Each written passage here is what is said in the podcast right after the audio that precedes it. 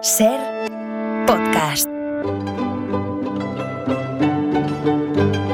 En la ventana acontece, que no es poco, un relato personal de la historia con Nieves con Costrina, cadena Ser.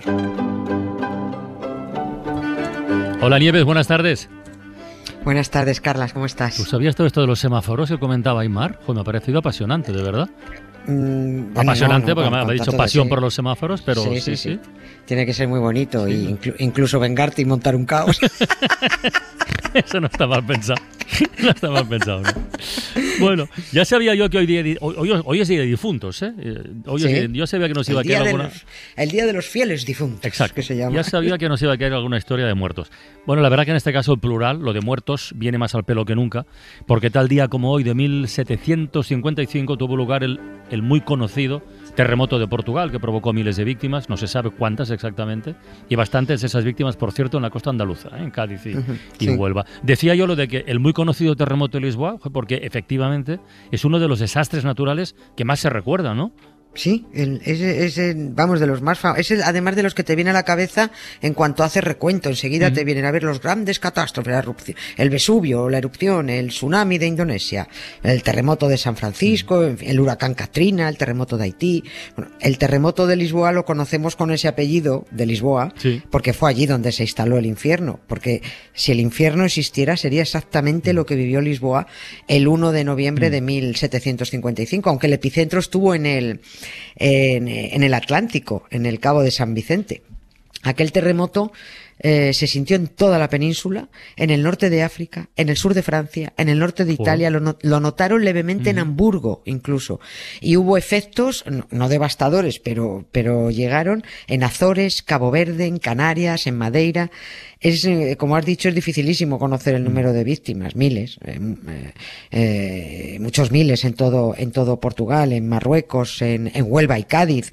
Pero Dios se cebó con Lisboa, desde luego. sí, Mandó, sí, sí. mandó a todos los elementos contra la ciudad y precisamente mientras eh, esas piadosas gentes abarrotaban las iglesias en las misas de difuntos del 1 de noviembre, Día de Todos los Santos.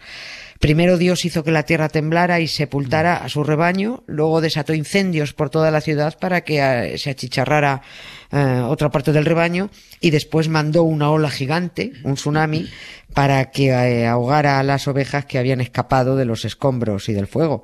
Como ellos dicen, porque Dios lo quiere. Música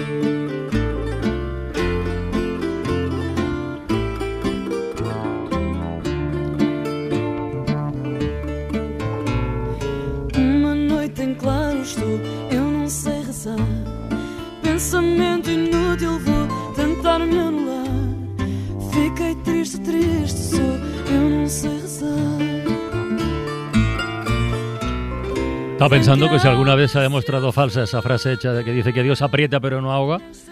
Bueno, el terremoto de Sí. Lisboa, el terremoto apretó y ahogó, ¿eh? De verdad. Hizo, hizo todo. O sea, ahí Dios perdió muchísima clientela a, la re- a raíz de ese terremoto. Aquel día muchas víctimas decidieron que, que ya valía de cuentos. El terremoto de Lisboa, al margen de la catástrofe en sí, trajo a la larga varias bondades, muchas consecuencias que nadie pudo sospechar en su momento. Portugal sufrió una convulsión política y religiosa que fue dando forma a un nuevo país en el siguiente siglo y pico. Fue poquito a poco, pero que Portugal se convirtiera en una república laica, si tiramos del hilo, se comprueba que el inicio del cambio se sitúa aquel primero de noviembre de 1755. ¿sí? Y decía que es imposible saber el número exacto de muertos, y, y bueno, y, y ya no te cuento damnificados, esos incalculables. Antes no se hacían recuentos como ahora, la población no estaba tan controlada, los muertos se enterraban a paladas y, y a toda leche. En toda Portugal se calcularon pues los muertos a ojo. 30.000 decían unos, a 70.000 subían otros. En Lisboa hubo unos 12.000 muertos, según los cálculos más fiables. Eh, entre 5.000 y 10.000 en Marruecos, unos 5.000 en España. Fíjate, 2.000 de ellos, fíjate, en Huelva y, y Cádiz. La mayoría de ellos, además, ahogados, porque mm, era una cosa que no habían visto nunca. Era tan espectacular ver cómo el mar se retiraba Ajá. que, que pues, se acercaron todos a, a verlo, ¿no? Cuando volvió la ola de 20 metros, Claro. Arrastró a muchos que no tuvieron tiempo de huir. Y eso que has comentado antes, ¿eh? que el hecho de que mucha gente estuviera en las iglesias porque era fiesta, Eh, bueno, Sí. pues eso incrementó el número, el número de víctimas, sí, sí. Pues eso, fue tremendo. Que podríamos decir que con el derrumbe de las iglesias y la cantidad de muertos que, que provocaron, también se derrumbó la fe de los, de los fieles. Nadie se explicaba que tantas iglesias se fueran abajo, sepultando a tantísima gente, mientras, por ejemplo, y esto no es ninguna tontería porque está estudiado, los burdeles se mantuvieron todos en pie. Mira. Y- y sí, sí. Y por supuesto a la familia real no le cayó ni un cascote porque aquel primero de noviembre, aprovechando el día de fiesta, en vez de irse a misa, que era lo que tenían que haber hecho, eh, salieron todos de madrugada de excursión fuera de Lisboa. Por eso no les pilló. Una prueba más de que Dios solo protege a los suyos. Los lisboetas se preguntaban por qué habían merecido aquel desastre encadenado, terremoto, fuego, el mar arrasando la ciudad. Y los curas respondían, ah, hijo mío, la cólera divina, porque sois todos unos pecadores de la pradera. No me extraña que se cabrearan después. Claro, sí. Pero claro, es que las víctimas decían, pero qué pecadores ni hostias en vinagre si estamos en misa. ¿Cómo que qué pecadores? La verdad es que había una explicación. Por supuesto, una explicación que daba la ciencia y la razón, no, no, no la ira divina. El subsuelo de Lisboa en el centro urbano era blandito y los cimientos bastante inestables Ya. porque está cerca del mar Claro. y está la desembocadura del, del Tajo. En ese centro urbano es donde se concentraban las iglesias, mientras que los burdeles estaban en las afueras. Estaban alejados de, del terreno blandengue, con un, con un subsuelo más firme. Por eso Dios no le hizo ningún daño a las putas. Y de paso también se libró de morir algún obispo que estaría con ella, seguro.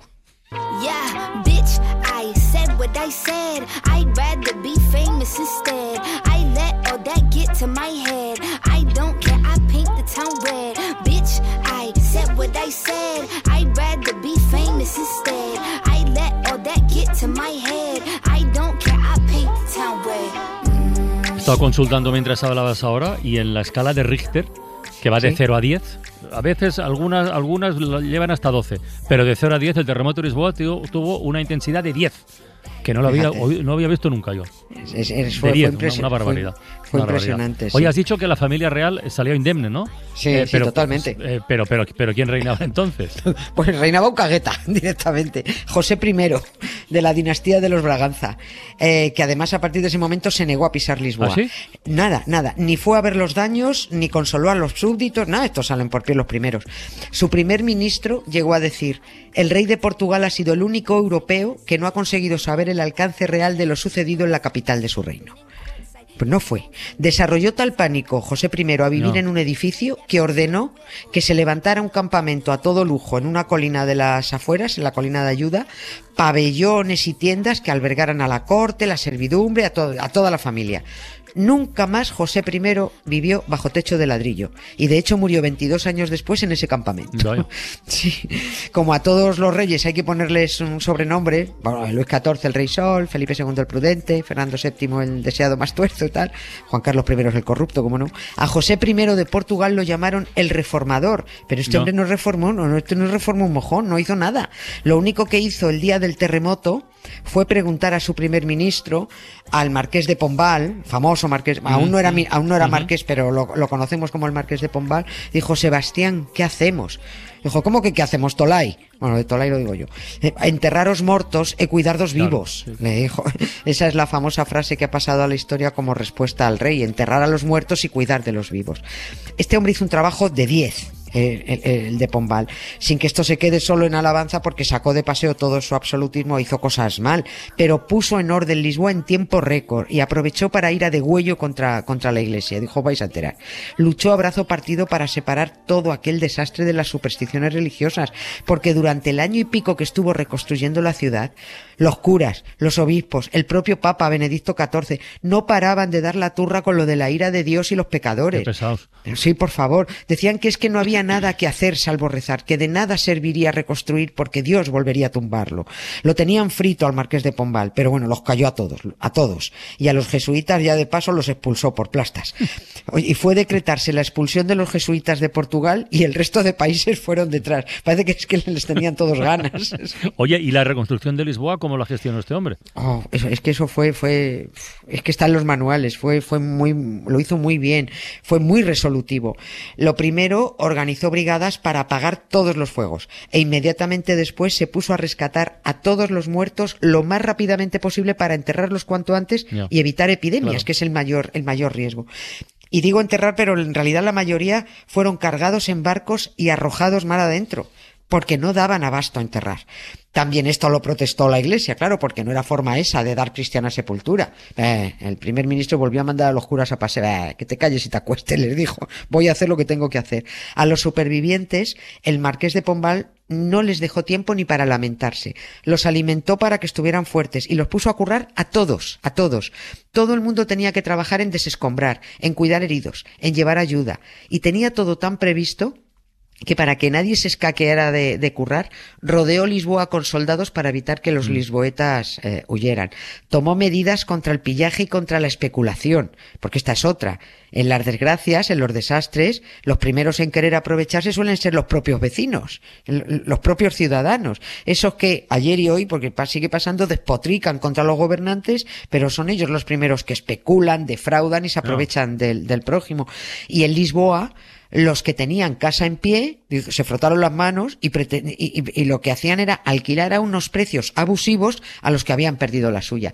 Esa especulación la frenó el marqués de Pombal. Va, pues está muy claro ¿eh? que el terremoto de Lisboa no solo fue devastador, que lo fue, sino revolucionario en muchos aspectos. ¿eh? Mucho, muchísimos. Es que fue el principio de muchos avances en arquitectura, en sismología, en prevención, en protección civil, en ateísmo, en republicanismo. Mm. Hasta cambiaron el nombre de las calles del nuevo Lisboa que reconstruyó el primer ministro. La, la calle del crucifijo pasó a ser la calle del oro. Viene a, ser, viene a ser lo mismo, pero bueno. El terremoto tuvo tal incidencia social que marcó el inicio de la sismología moderna. Los lisboetas eh, comprobaron que la monarquía no solo no sirve para nada, sino que encima estorba. Que la Iglesia pone inconvenientes a todo, pero no ayuda en nada. Portugal, con el tiempo, mm, eso ya lo sabemos, se cargó la monarquía y expulsó a todas las órdenes eh, religiosas. Porque es que tiene muchas narices, pero es que hasta en Madrid, los dos únicos muertos que hubo en la capital por el terremoto de Lisboa fueron dos niños a los que aplastó la cruz que se cayó de la iglesia del buen suceso en plena Puerta del Sol. Mm. Hombre, si eso lo había querido Dios, pues los más racionales y razonables mandaron a Dios a tomar vientos. Morir aplastado por una cruz, por favor. ¿Dónde se ha visto eso?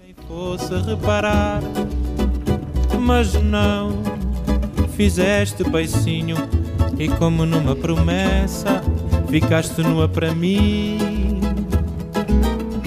Pedaço de mau caminho Onde é que eu tinha a cabeça Quando te disse que sim Pues nada, Nieves, adeus. ¿eh? Y el adeus, adeus. el próximo lunes más. Descansa y cuídate.